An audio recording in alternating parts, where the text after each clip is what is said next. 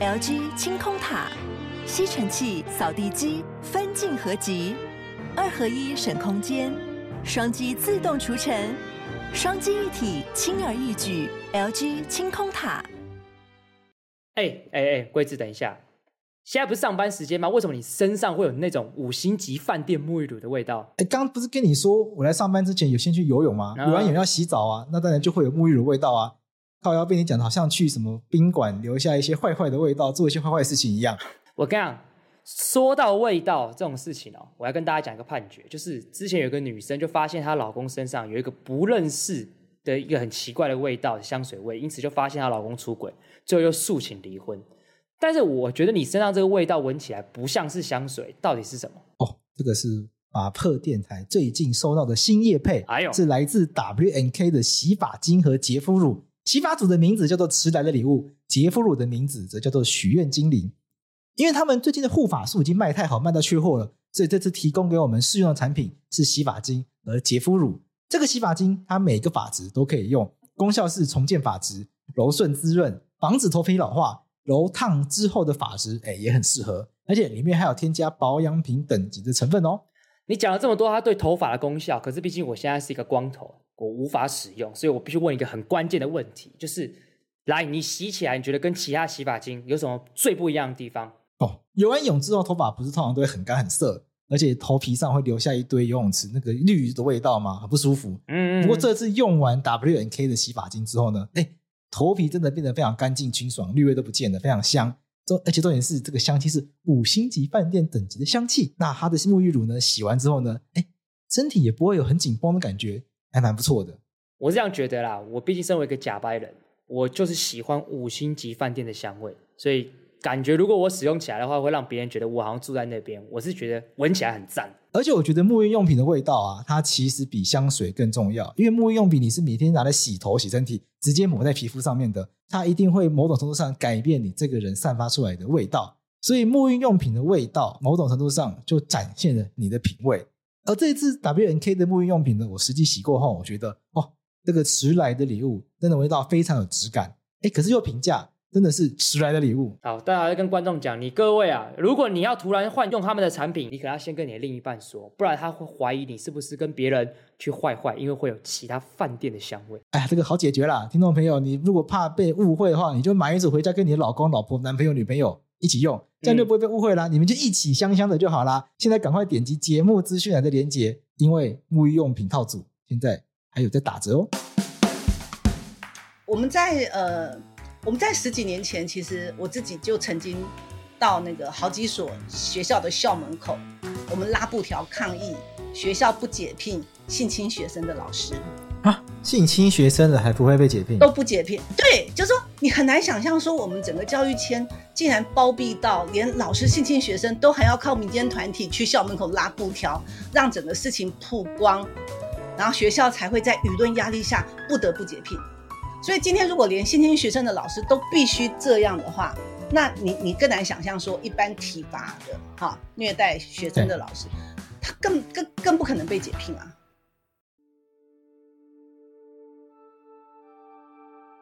体罚，我想是台湾人成长的共同回忆。在从小的校园中，不管是因为做错事或成绩不好被老师打，我想是司空见惯的事情。但是在台湾有一群人，他们在努力的为小朋友的人权奋斗，他们希望体罚可以从校园中消失。他们是人本教育基金会。我们今天邀请到人本教育基金会的主任张平来跟我们聊聊校园中儿童因为体罚等种种因素而失去人权的故事。人本教育基金会最近出版一本新书，叫做《不是认儿童不因因走入校园而失去人权》。人本教育基金会在这本书中，透过许多真实案例，探讨儿童人权问题。因此，我们今天透过跟人本教育基金会张平主任的讨论，我们希望大家一起来了解我们现在在校园中的种种因为体罚以及许多不适任教师的问题。而今天张斌主任会分享许多案例，让我们了解到原来校园中处理不适任教师的制度有存在许多弊病，也让我们了解到说原来体罚问题远比我们想象中的复杂。你支持体罚吗？那我希望在听完这集之后，您可以有更多不一样的想法。那我们欢迎人本教育基金会的张平主任，是不是可以请张主任先帮我分享一下人本教育基金会是什么时候开始成立的，然后去做这些事情？其实我们已经成立了二十多年了，已解经严20之多后我年们了就成立了。对，解严之后我们就成立了。然后，呃，那个时候成立是因为我们觉得，不管是校园或者是社会上，其实体罚的风气很盛，所以我们就希望能够去推动，呃，就是让家长或者老师用启发的方式取代惩罚的方式去管教小孩。是所以有一群人就是去成了，就很自然而然就成了学校老师最讨厌的人了。哈， OK。但是一开始的初衷就是以体罚开始嘛，希望校园零体罚。对对，我们我们反对体罚，我们希望零体罚。对，嗯，其实不只是希望校园，其实也是希望家里可以不要打。可是为什么要从校园开始？是因为一方面学校是义务教育嘛，你不能不去啊。是那再来的话，就是理论上，呃，就是只要有精子跟卵就可以当爸妈。对，好，可是你当老师，你是要受过一定的呃教育的学程，或者是一定的学分，经过一些考试认证，你才能够当老师。哎，没然后错你，是领国家的薪水，去呃行使一个老师该有的义务。所以我们不觉得老师可以滥权去呃用各种方式伤害小孩，不管是用打的还是用羞辱的，对。所以我们为什么要从学校开始，也是因为我们觉得这个其实牵涉到他呃他用了公国家的资源，可是他滥用他的权利在伤害小孩，然后是国家有责任不让小孩带着伤痕长大。是。可是当时嗯很多老师就像我小时候遇到那个反应，就是说那那要怎么教小朋友不打，怎么听得进去？我觉得很遗憾的，他们可能自己没没有这个经验，所以他们就无法想象说，其实还有很多老师，他们不体罚还是可以教的很好啊。呃，我们是希望是以人为本，也就是说，人是目的，不是工具，是就是小孩不是升学的工具，是好，或者是老师也不应该成为升学的工具。是就每个人其实都应该要成为他自己，而不是成为呃，不管是呃升学主义的工具，或者是国家的工具之类的。嘿，所以我们会提倡一个就是以人为本的教育，就是希望说，呃，每个人可以被理解，并且并且有能力去理解别人，是然后能够去呃欣赏啊欣赏那个个别差异，而不是说因为不一样然后就去排斥，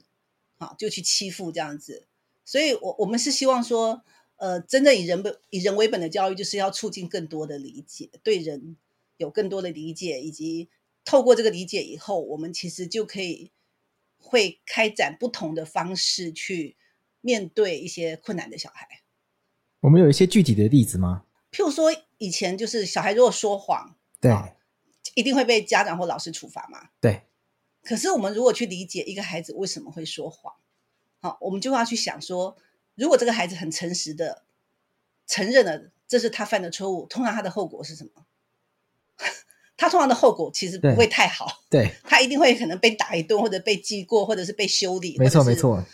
就就不会有什么好的后果嘛。对，那人都有趋吉避凶的本能啊。是今天如果诚实所招致的后果是惩罚、是羞辱、是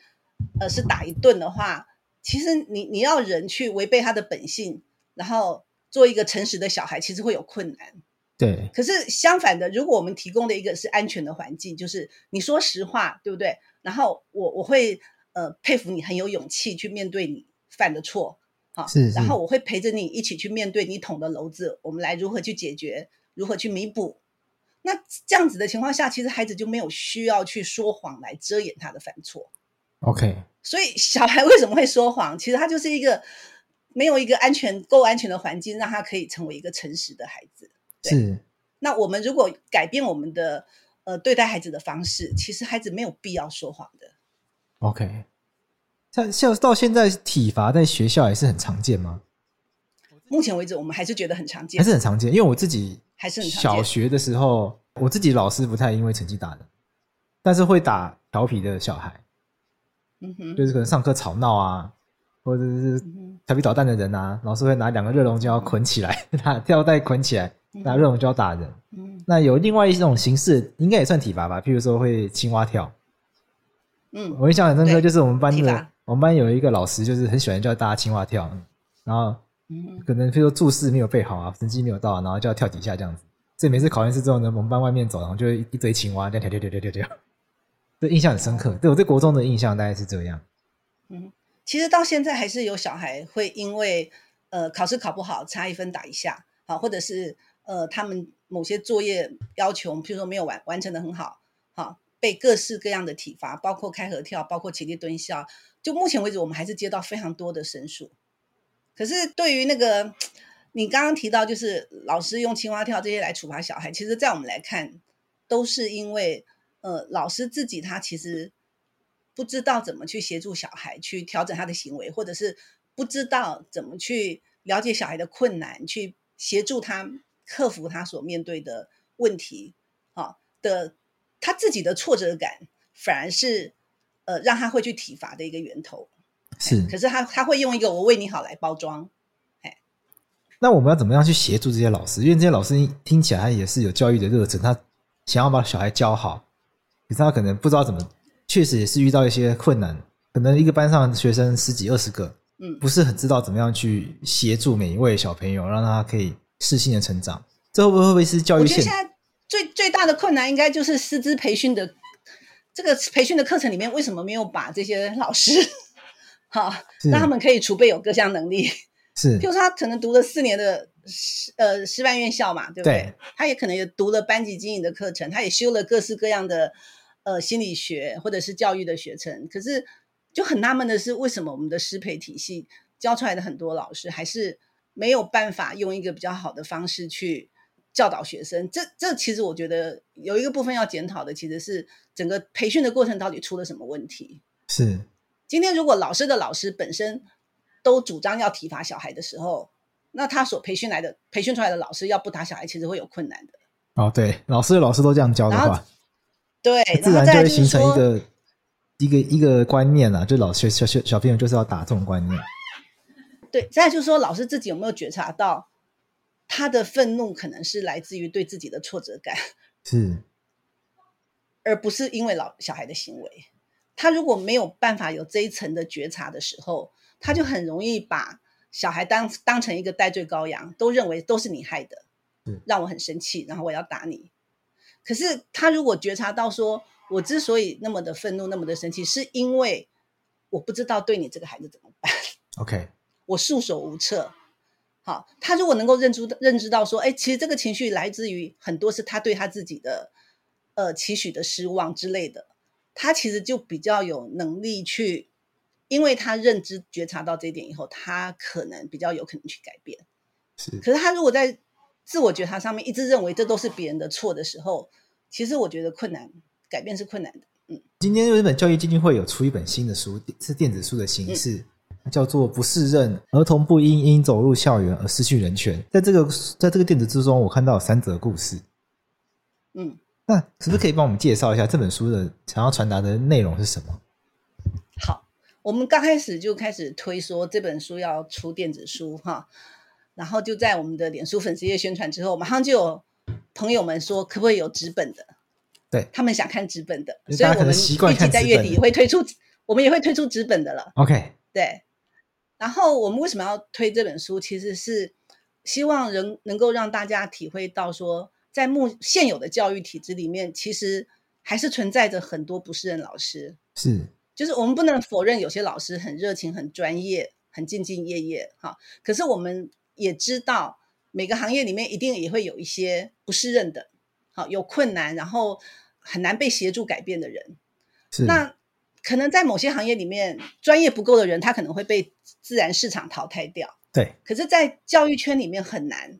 譬如说你，你今天律师不够专业，你很可能在呃接案的那个量上面，你可能就会慢慢慢慢客户被变少之类的。对可是老师不是，他是他是学学，就是国家保障你在这里工作。对可是一个老师，他如果他的专业不够，或者他做了很多伤害学生的事情，在现有的体制里面是非常困难去淘汰这些问题老师的。是我们的制度很好笑，就是付钱的人没有权利去解聘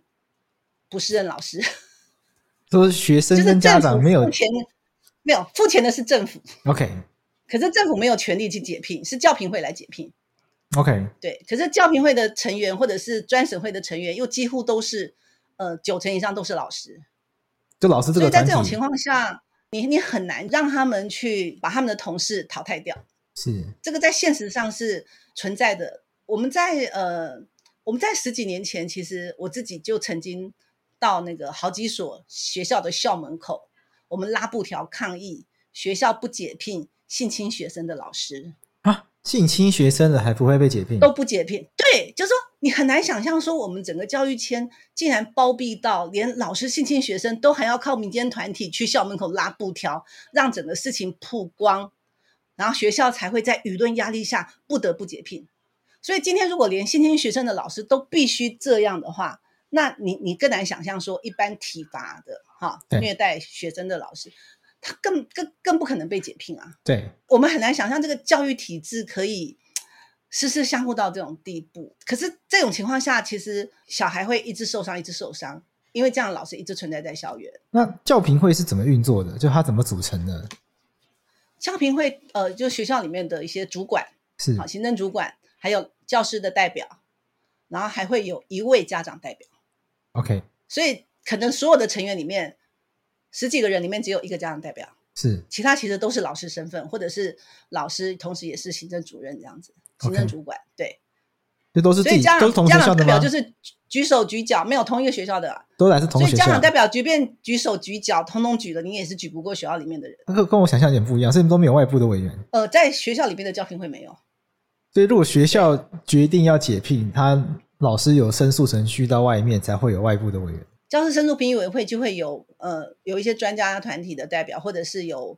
教师会的代表，或者是有一些校长啊，哈。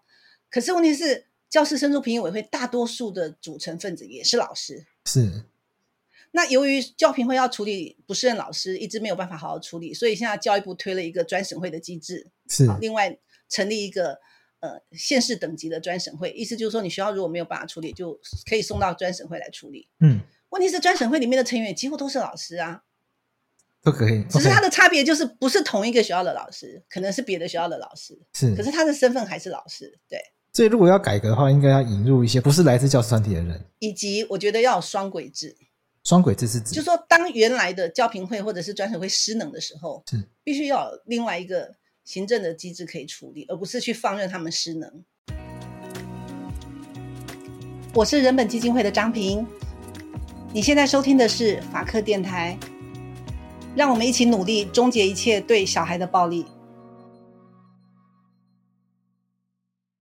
我们今天这个书里面提到的三个案件，都是都会跟这个教评会失能有关吗？呃，应该都有关啊。譬如说，呃，第一个案子他提到花莲的那个老师，啊，是就说他他教这一班的小孩的的时才一个学期而已，就已经打断一根藤条，打打坏一只爱心手，是所以他才会改用铁棍打小孩。是对，那小孩为什么被打？其实小孩没有很严重的错啊，他只是没有背那个《论语》， ，OK，可是《论语》并不是小五的国国文教材耶，那个是老师额外要学生去背的东西耶。是那这个孩子他放学后作业都写完了哦，可是因为他被家长临时带去工地，他只是没有带到那个《论语》的小册子，嗯好，所以他没有背，他只是一个那么小的一个书师哦，可是他却被老师用铁棍毒打全身，毒打毒到整个屁股都是肿起来，都红的，毒打全身啊，对他有的地方还流血，他甚至还从教室里面打到教室外面。然后小孩回来以后，这个老师还叫班上的呃两个个子比较大的同学，有的人压住他的肩膀，有的人哈、就是呃压住他的身体，好、然后把把那个孩子的外套掀起来，然后老师还问全班要打几下，然后就打他的屁股，就是在等于是在全班面前用刑打这个孩子。那酷刑哎、是啊，是啊。然后事发以后，事发以后，所有的人都去帮这个老师求情。老师说他打了十几下，然后不晓得小孩的伤为什么会会是整个屁股变成紫色的哈、所以地方上就开始流传说，呃，是因为这个是工人的家庭，是原住民的家庭哈、比较穷，呃，他们自己涂紫药水，目的是要跟老师要钱。啊，这么恶所劣以，体罚的伤害很可能一两个礼拜后，小孩的紫屁股就好了哦。对，可是，可是那种歧视跟那种谣言对他们的伤害，却一直笼罩在他们的身上。是即便最后打官司下来，老师被判伤伤害罪成立，啊，可是呢，就是，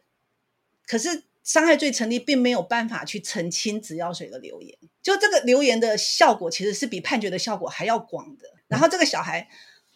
后来不得不转学，是，然后老师被记个过，继续教，哦，老师还在教，继续教啊，都已经被判继续刑教了啊。。并且他在打这个孩子之前还说：“我的棍子不打人，只打猪狗跟白痴。啊，讲这么过分的话”，这个孩子转学之后，啊，某一天的连假之后，他去上学，整个操场、篮球架、游游乐器材哦，整个学校的那个司令台到处都是写满了羞辱他的文字。转学说之他后是死阿啊美，对，说他是死阿美族烂人啊，然后还有一些骂他们的三字经啊，骂他妈妈的啊，什么之类的，就是写满了整个校园，是，说你你害老师啊，你你怎样怎样，这样恐吓他这样子，对，在新学校吗？新学校，这么可新学校这么可怕，啊对，非常可怕，对，为什么会形成这样子的一个风气啊？就是老师打小孩，然后大家还帮老师讲话，因为变成那个老师还被其他家长送花，其他家长的小孩应该也被打、啊，可是家长认同老师打小孩啊，认为因为他觉得这个老师认真， OK，他是为了管教让我的小孩学得好，他才打，对，所以家长不在乎孩子被打。是然后家长也会呃自己会去呃脑补说，一定是小孩犯了很大的错，惹老师生气才会被打得这么惨。好，所以一定这是一定是这个小孩的问题。小时候常常会听到这种话，小朋友不乖才会被打，老师打小孩都是为了小小朋友好对，然后你知道吗？连司法都对老师特别好，啊，连法官都帮老师吗？因为这个案子我们那个时候就是呃去提告嘛，对，好，因为老师一直不承认，老师一直不承认他打了这个孩子一百多下。然后我们有去 s- 访查班上其他同学，哈，都可以证实这个老师这个小孩没有被打一百多，起码也打六七十下跑不掉。可是因为老师只承认十几下，然后那个紫药水的留言其实对家庭非常的伤害。对，那我们在陪，就是陪那个陪这个家庭去提告的过程，其实很希望能够还原真相，然后让这些家庭不要被恶毒伤害。是可是非常离谱的是，开庭的时候你会发现，呃，就是没有隔离，所以我们在外面的走廊哈，小孩在这边就眼看着那个老师从走廊那端走过法，要走过来法庭这个方向，那个小孩马上就发抖，然后跑到角落里蹲着，不敢看，不敢面对老师这个方向。是，对，就因为他已经创伤非常严重那可了，以然后理他还要在解法庭外面面对。然后开庭的时候呢，那个本来是小孩跟妈妈还有我们请的律师一起进去，是好结果检察官一直叫妈妈，一直暗示妈妈要撤回。好，意思是小小孩不写功课啊，老师管教他是应该的啊。然后你当父母的你，你也有错啊，你要回去想一想这样子。这 个这然两码后子还事吧把那个什么，还把小孩，还把小孩的家长请出去，单独问小孩，是你要告还是你妈妈要告？啊，这样子问哦、对。然后最离谱的是，在没有和解、老师没有道歉的情况下，这个案子被申请简易判决。 o k 然后我们就觉得很离谱，因为我们觉得这案子牵涉到恐吓、牵涉到羞辱、公然侮辱，还有牵涉到那个呃呃，就是强制罪嘛，对还有牵涉到伤害罪。对所以我们会觉得这个是一个很复杂的案子，不应该用简易程序来处理嘛。对，所以我们就拜托律师写了一个申请用通常程序处理的一个状子，申请好开庭给法官对，就是要按通常程序审理，就三级三审，对，不要用简易程序。对结果那个法官看了状子，觉得有道理。好，我不知道每个法院的做法有没有一样，可是，在花莲地方法院，他的做法就是法官写个签呈给庭长，然后说这个案子要改由呃通常程序来来审理。是结果庭长才是，啊，不要让用心负责的老师面临通常程序审判的压力。可以哎请教一下为什么会知道这个细节吗？因为这通常是法院内部的哦，因为那个阅卷的时候看到的，哦卷宗上面会有审理单，会有签呈，然后又批回来，，对，对。然后我们就觉得很离谱啊，我这很们离连谱哎，一个通常程序都争取不到哎、然后这个庭长他到底对这个老师认识有多深？对，他凭什么讲说不要让一个用心负责的老师去面临通常程序审理的压力？你就可以看到，不管就是整个制度，不管是司法还是行政，每个人都站在有权利人、有权利的人的这一边。对，因为老师在呃在乡镇上、在地方上都是算一个有名分、有地位的人嘛，对所以大部分的家长是要去讨好他，不愿意得罪老师的。对，那你今天到了法院，我们觉得那是一个还原真相的地方，应该是个客观公正的地方。可是，在整个程序的处理上，我们只看到二度伤害，我们只看到法院要用简易程序，所以后来法然后院都这不个开检，察官所以一审就不开庭了。一审就不开庭啦、啊直接判啦、那 K 琴就后来这个判多重吗？还是轻判？很轻啊，一定很轻啊，缓包括刑吗拘役是？呃，有没有缓刑我忘记了，好像拘役二十天、三十天。那真的很轻哎、拘役的话就是非常轻的意思是，对，对，他对甚至不到对有期徒刑哎、然后我们后来上诉，是啊，上诉审以后才有传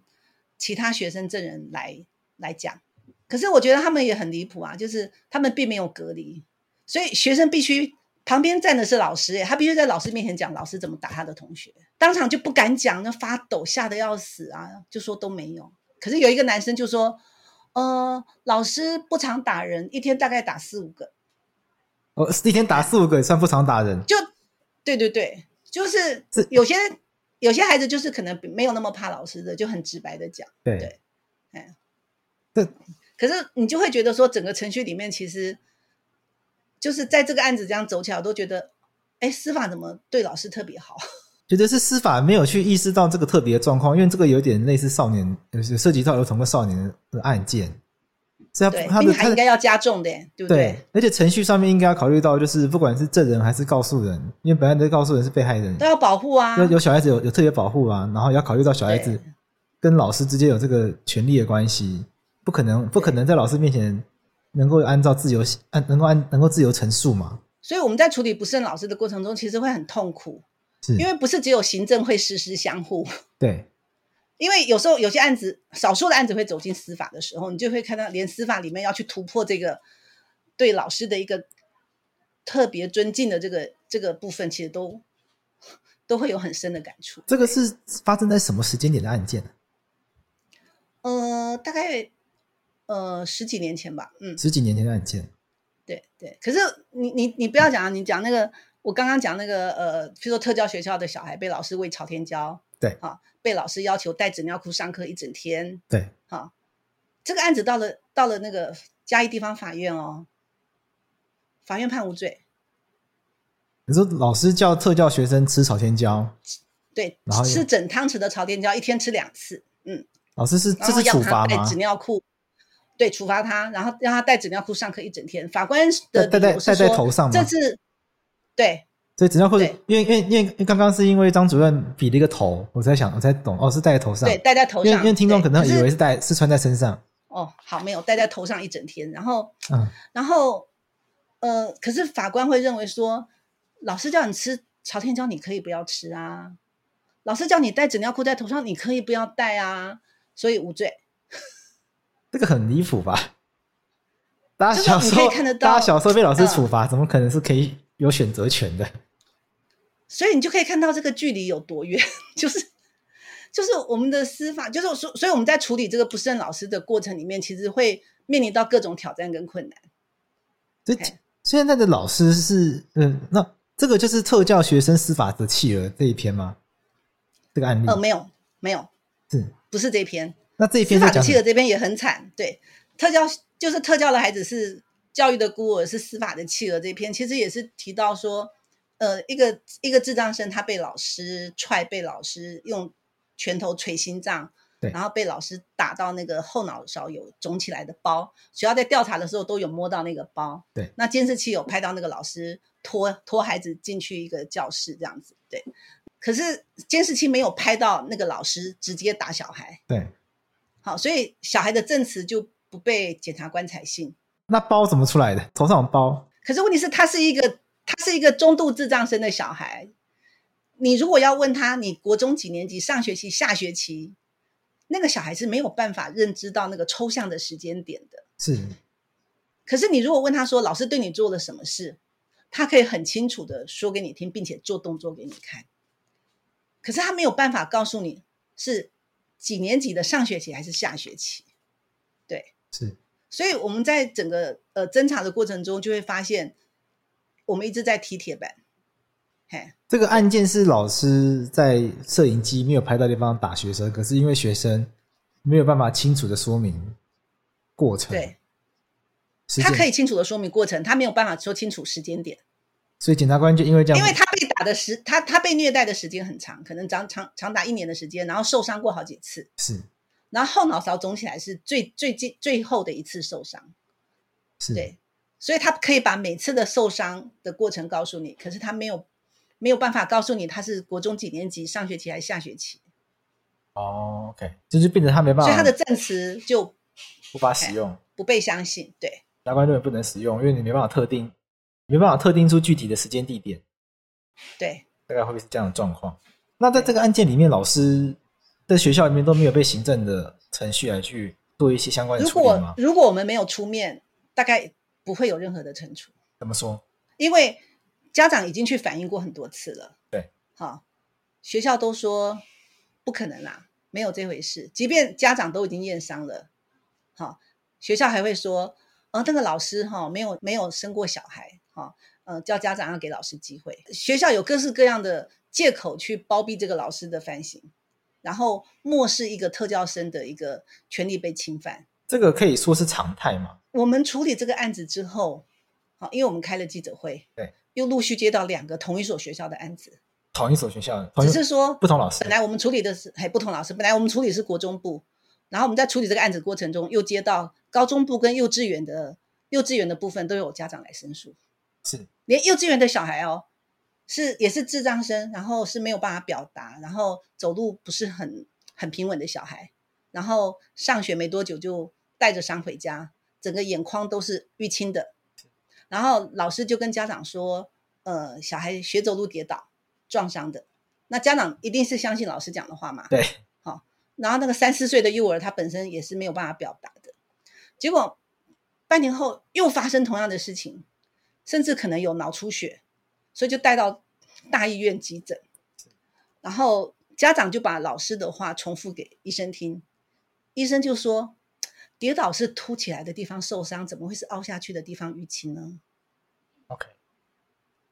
因为那孩子的眼眶周边整个淤青，两眼次受伤都是这眼眶样是凹下去的，就是眼眶的对周，对对眼眶凹下去，所以你跌倒的话，凹下去的地方不可能受就伤、啊撞不。到那个凹下去的地方。对，这家长才恍然大悟说，这个跌 倒跌哎对老不师在跌说倒跌不谎出这个伤势，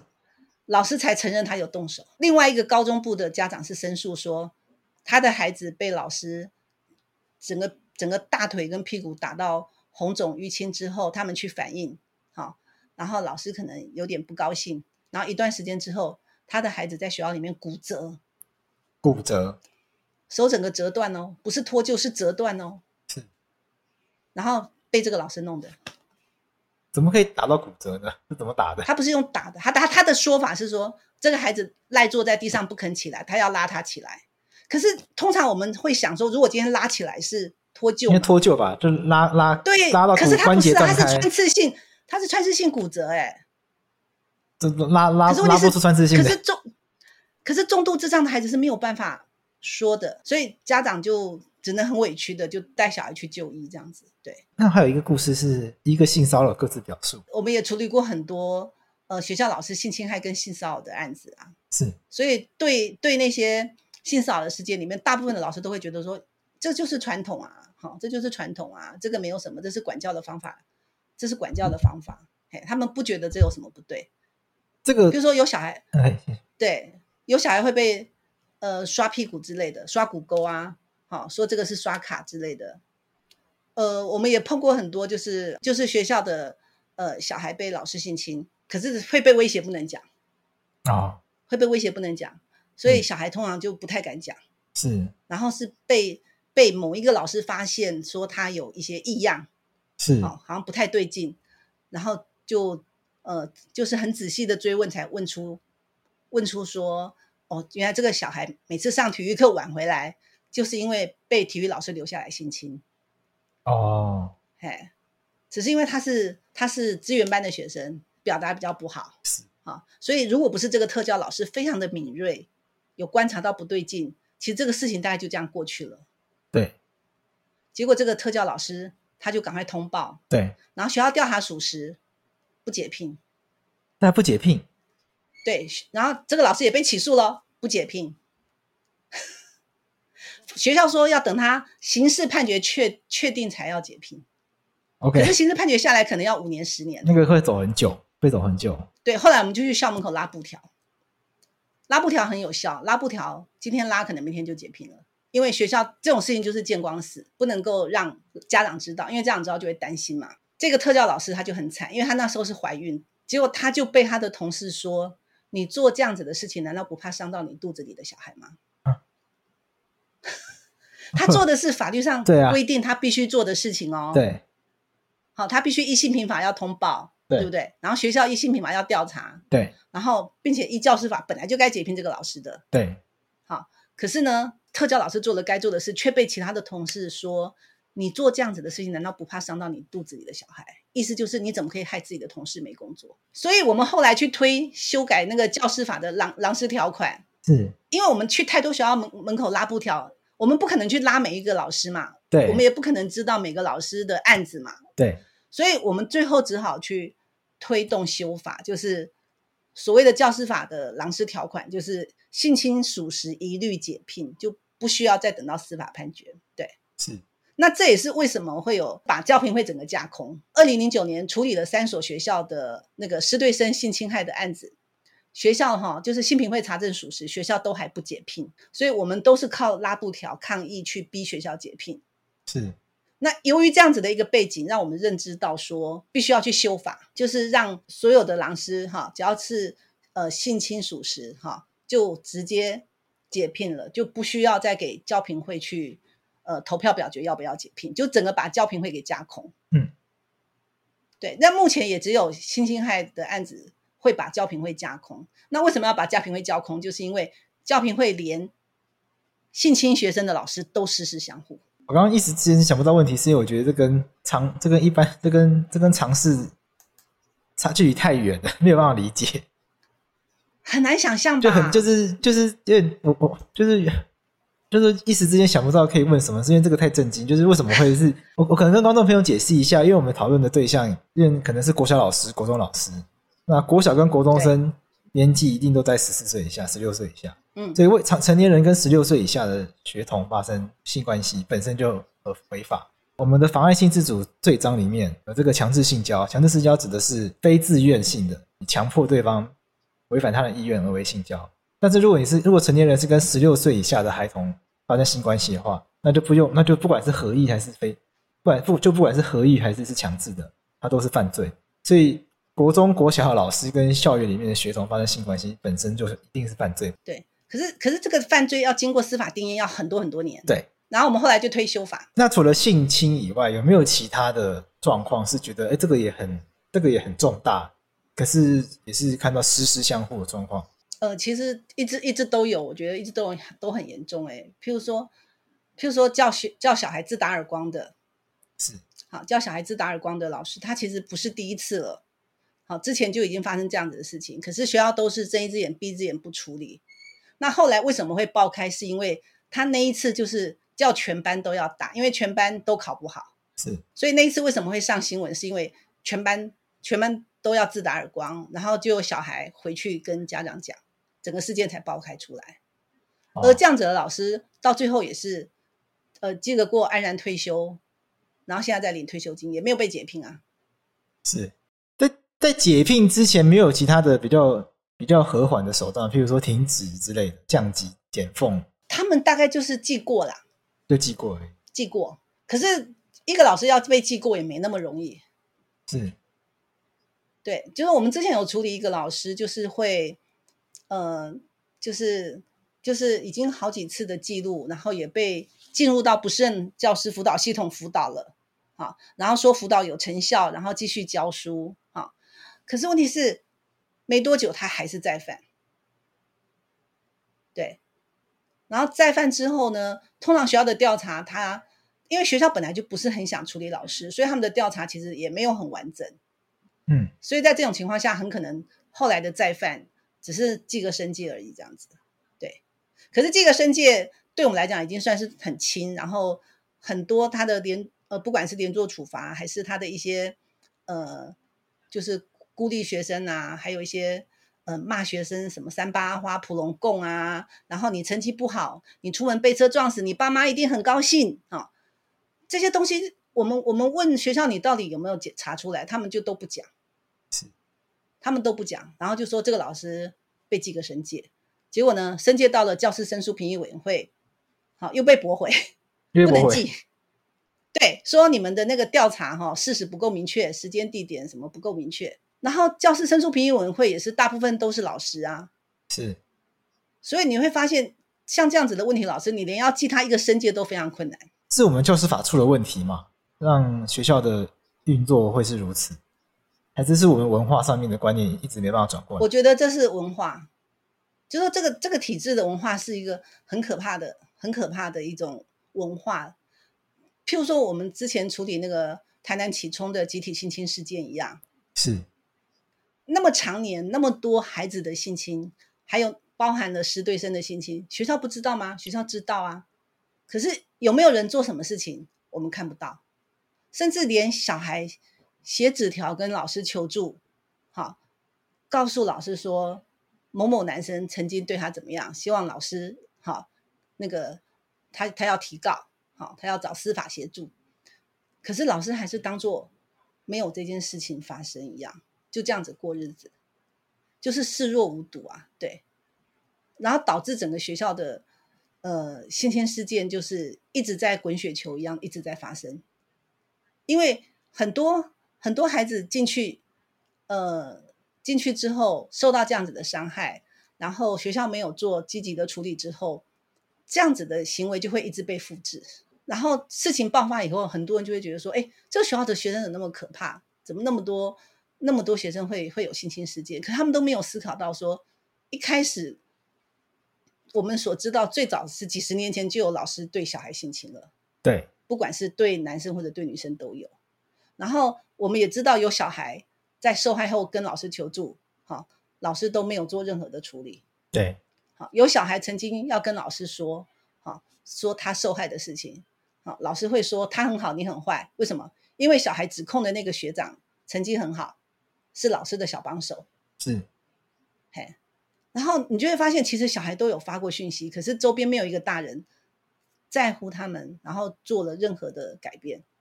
那那那其实是一个很可怕的歧视。嗯，我我们就会觉得说，小孩其实，在整个社会里面已经是一个被歧视、被歧容易被歧视的一个群组了。然后特教小孩就是在那里面又是最就在在歧视里面更被容易被忽略的一环，更弱势的然一后群就人，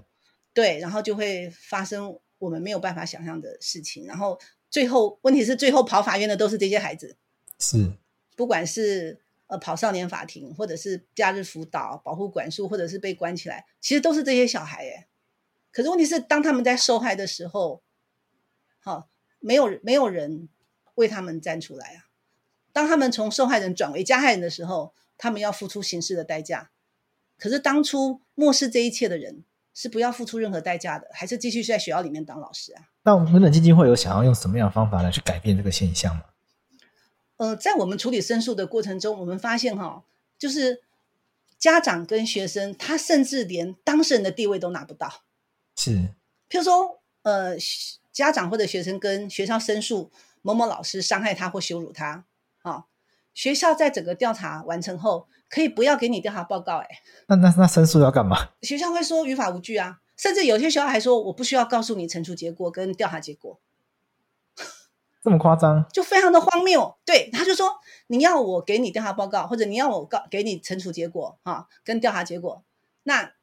你要给我一个法条，有哪个法条规定我必须要给你？他不给你，他就是不给你。我们处理那么多案子里面，你拿不拿得到调查报告，或者是说你到底有没有机会？即便看不到调查报告，至少你知道调查的结果成不成立嘛？对至少你知道惩处的结果嘛？对，你就会发现在很多案子里面，你必须看哪个学校或者哪个地方政府，好、他们的观念是怎么样？有些地方政府可能就会说啊，这可以给啊；有些地方政府就说这不能给。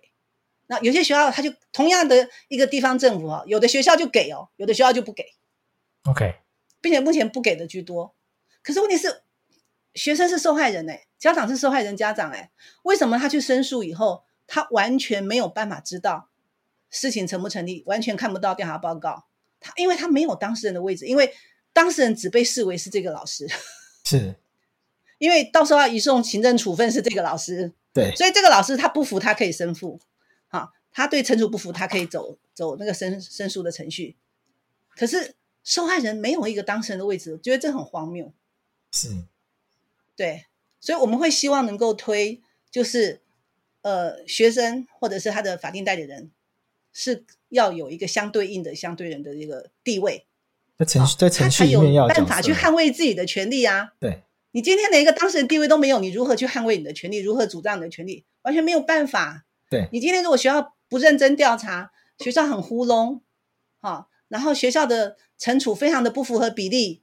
你今天完全没有办法有任何意见哎、对这个天平其实是失衡啊，是是非常失非衡，常失衡的，对，所以程序正义很重要。那你程序正义最开始你就得给这些家长跟学生一个当事人的位置，可是对目前为止是没有的。 OK 然后再来就是一个呃不胜老师的淘汰机制，好，从以前的教评会到现在的专审会，好，我们到现在为止还没有看到一个有效能的淘汰机制。我觉得这个是政府要去严严格面对的。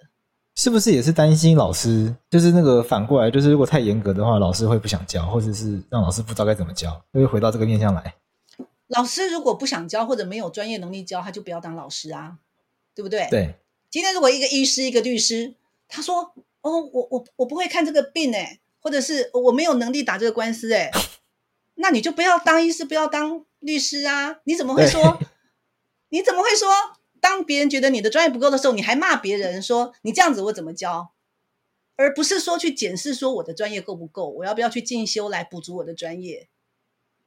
并且在我们来看，管教是一种义务，而不是一种权利。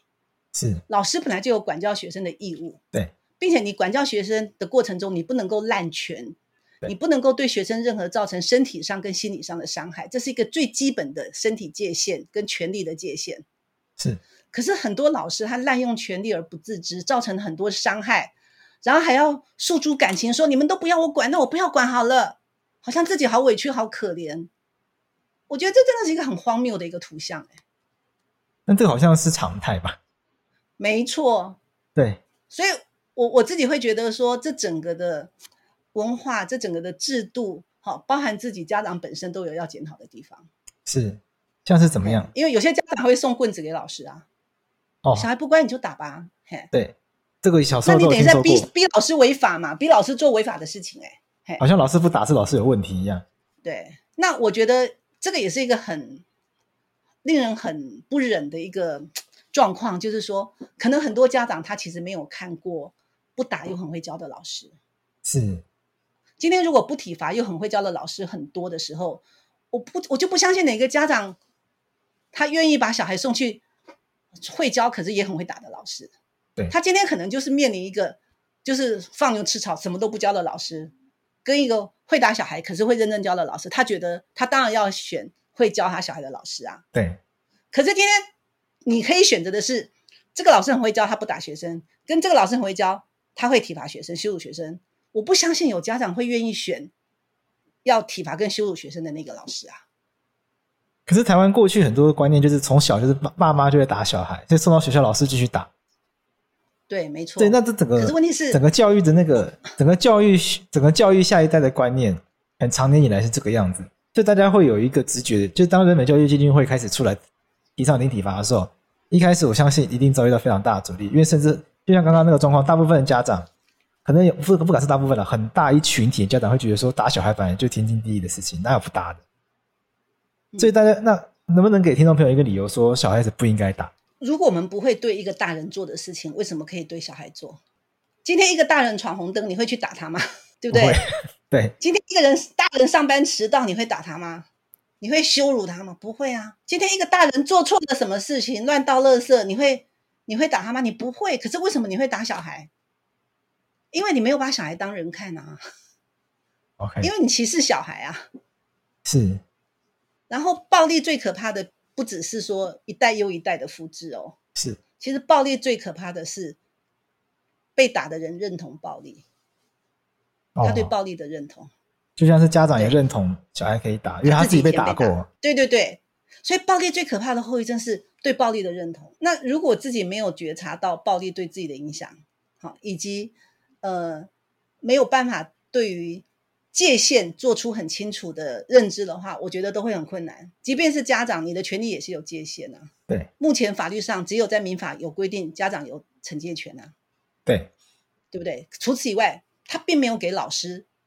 相对应的权利哦，没有哦。没有老师是有管教的义务，而不是权利哦。对，所以老师老是说，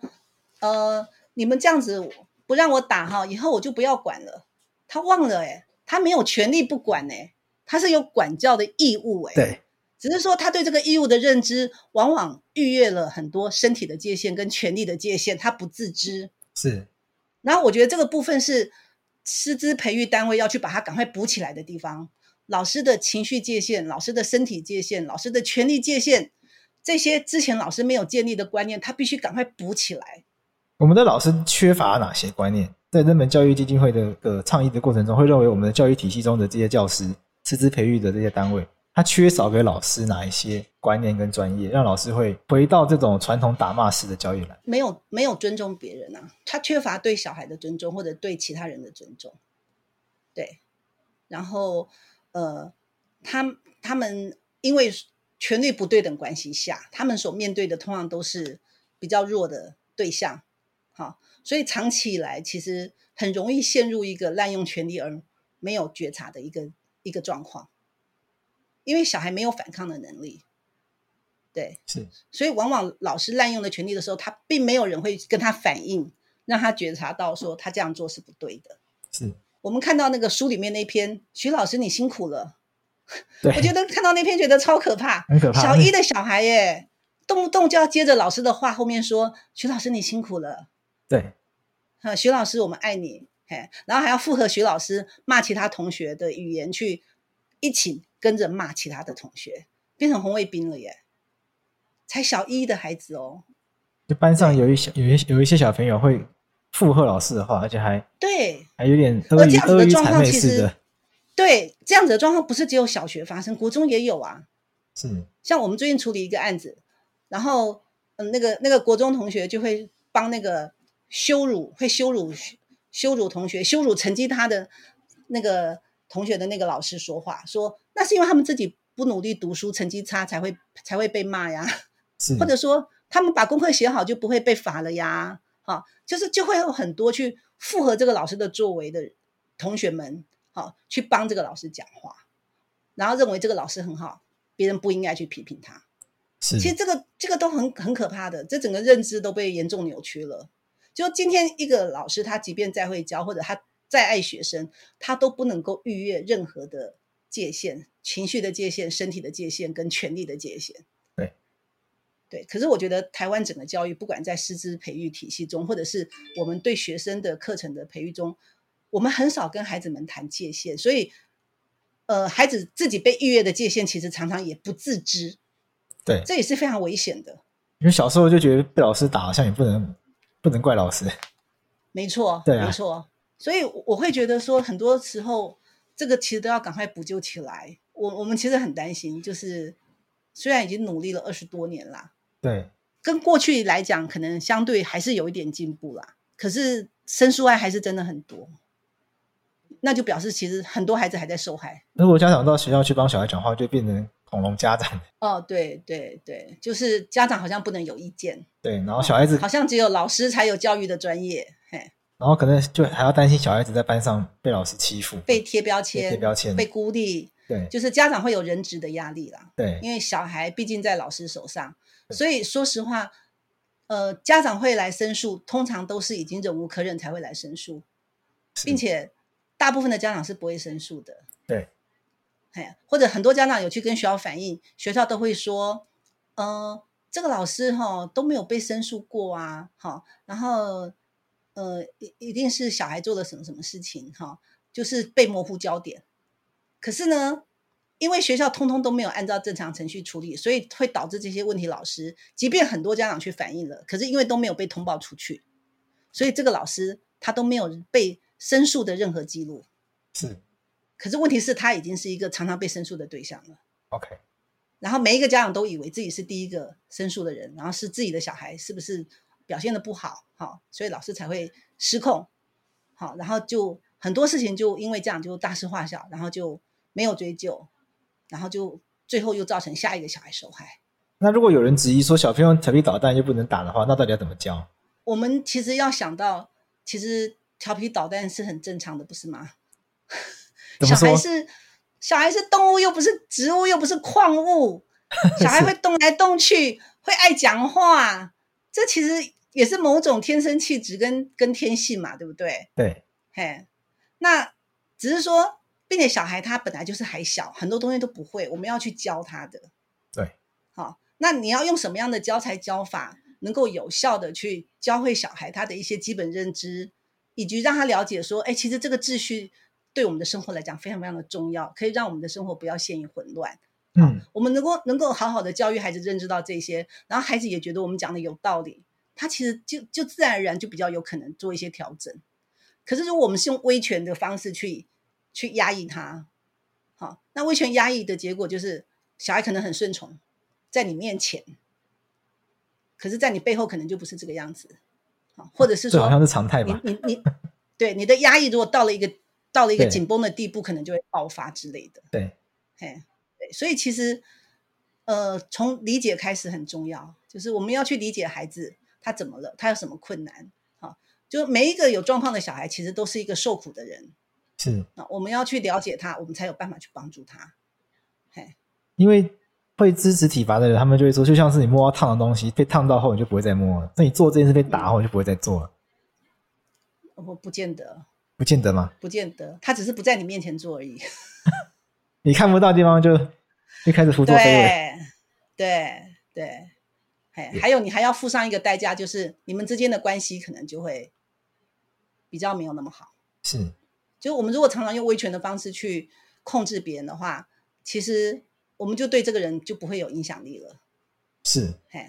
我想差不多了，我们今天的访问就到这边。然后感谢张平张主任帮我分享人本教育基金会这几这二十几年下来的一些心路历程，一些跟一些观察。我以为我已经从这种校园离开那么久了，应该跟我小时候有很大的改变，就听起来好像没有，听起来好像还是没有很大的差异。所以我们还要继续努力，是，为